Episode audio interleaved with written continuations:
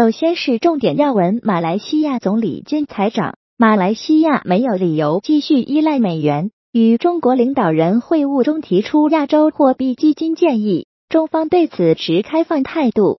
特朗普被正式拘捕，成为美国历史上第一位受到刑事罪名指控的前总统，最高刑期可达一百三十六年。特朗普对三十四项与伪造商业记录有关的重罪指控均不认罪。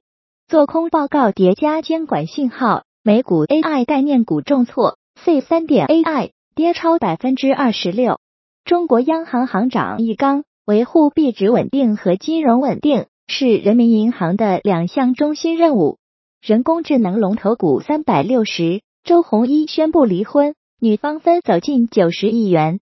美国劳动力市场降温，二月 Jobs 职位空缺，二零二一年来。首次降至一千万以下。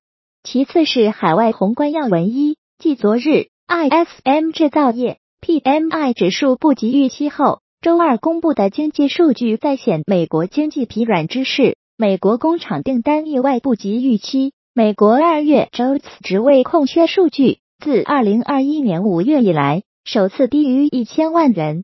据 CME 美联储观察，美联储五月维持利率不变的概率。为百分之五十九点九二，做空报告叠加监管信号，美股 AI 概念股重挫，C 三点 AI 跌超百分之二十六。周二，C 三点 AI 股价创该股上市以来最大日内跌幅，同属 AI 板块的 Big Bear AI 和 SoundHound AI 跌幅也达两位数。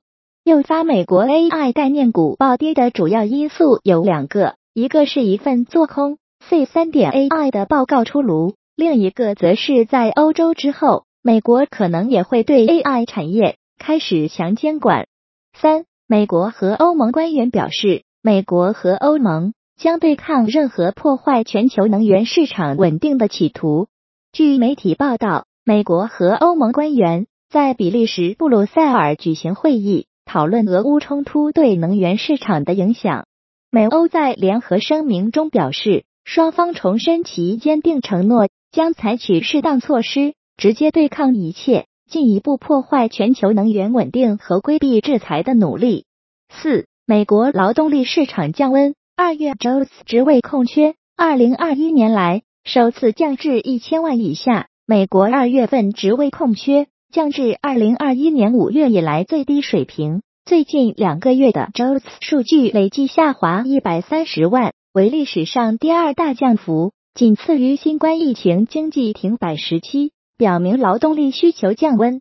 在 O 数据公布后，市场对美联储五月加息的概率预期回落至百分之五十以下。